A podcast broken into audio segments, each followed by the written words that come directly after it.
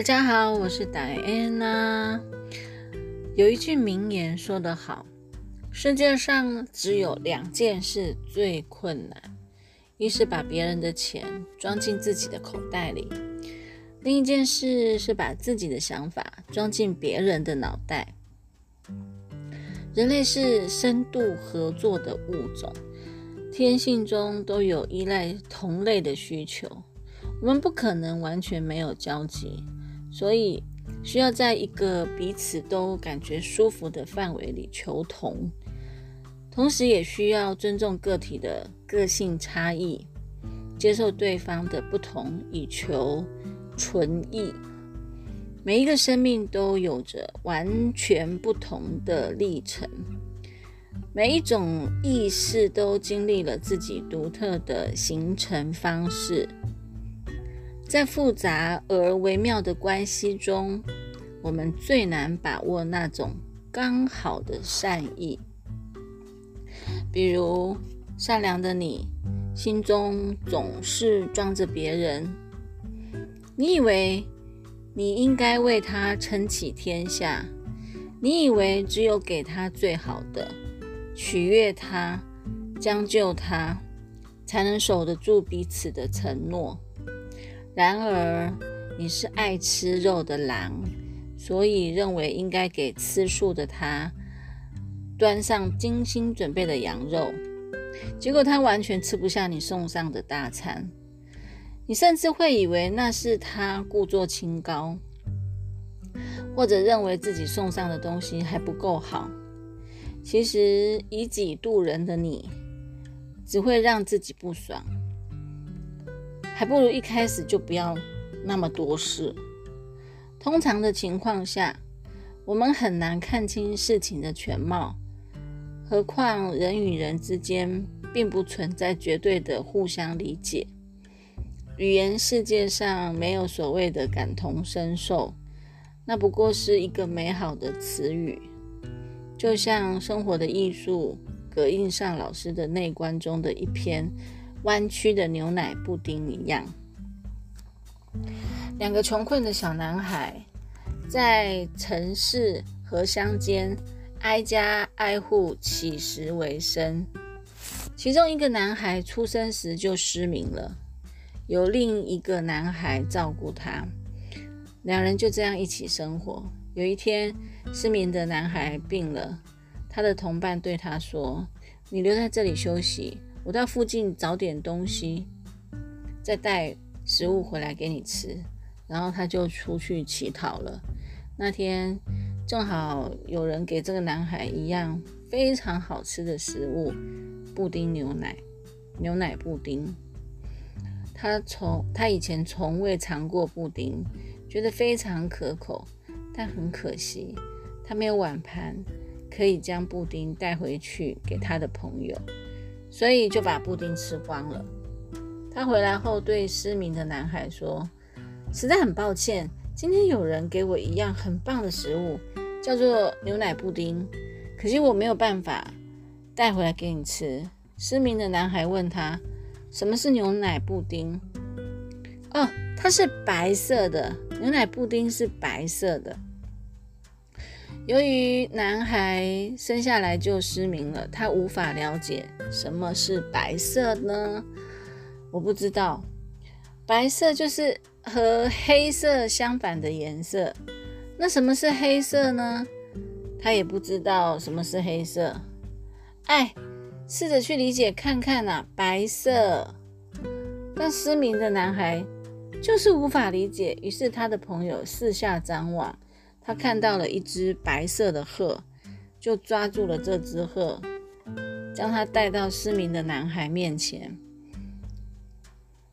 说：“这个白色就是这只鸟的颜色。”由于失明的男孩眼睛看不见，他伸出手，用手指去触摸这只鹤。哦，现在我知道什么是白色了。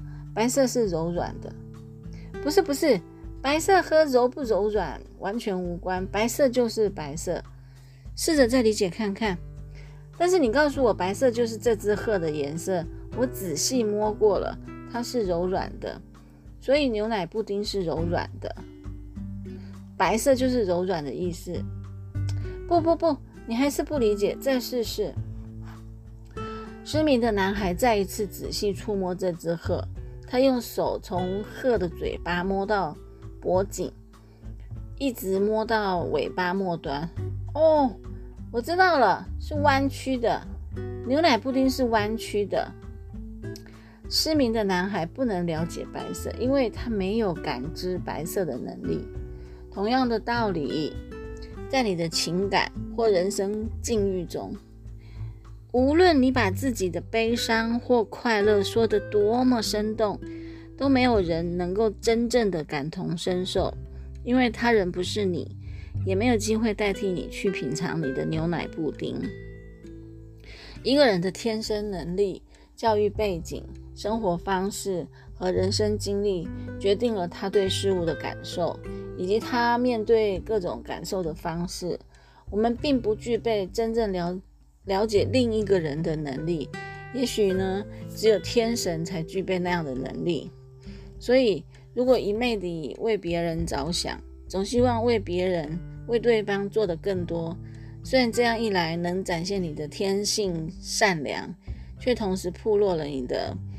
这个天性傲慢，因为这样做的时候，其实你已经将自己凌驾于他人之上。你所谓的善行，很可能是对外界做出评判后选择的一种行事策略。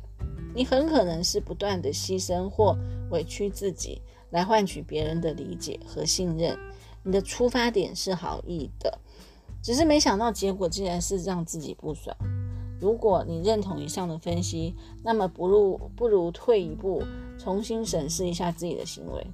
你主动展现了善良了，别人为什么没有用善良回应你呢？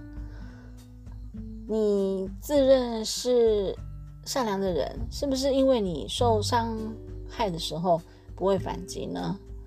你没有离开差劲的伴侣，是不是因为离开了你就没有存在感呢？你不敢拒绝向自己求助的人，你是不是一旦拒绝你就没有价值感了呢？你很善良，帮别人做了很多事，只是因为你还没有吃够善良的苦头，或者说你胸怀天下，不过是对自己的一种拒绝。你在自己身上找不到足以支撑自己向前行的力量。找不到独自面对未知恐惧的勇气，所以才会不断地向外寻求，希望同需要能够找到同伴同行的伙伴，找到一种安全感。无论你的好意会换来多少委屈，你都默默地承受、忍受。你一心想成为别人眼中更好的自己，只是因为没有勇气成为更真实的自己罢了。当善良让你一直做出错误的选择，当现实把你打得满地找牙时，你将不再苛求自己随便善良。或者，你可以试一试南怀瑾先生在《禅与生命的认知除垢》一书里相传的一个咒语。有一个同学有一次忘了什么事，我说：“我传给你一个最好的咒语，去你妈的！”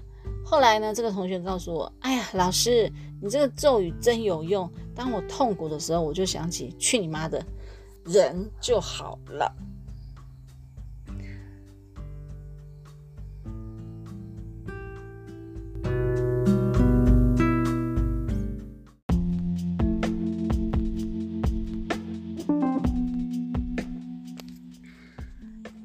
深夜，戴安娜说书给你听。今天是二零二二年十一月二十二号，小雪的日子，天气将冷，未冷，请照顾好你自己。晚安，我们下集见。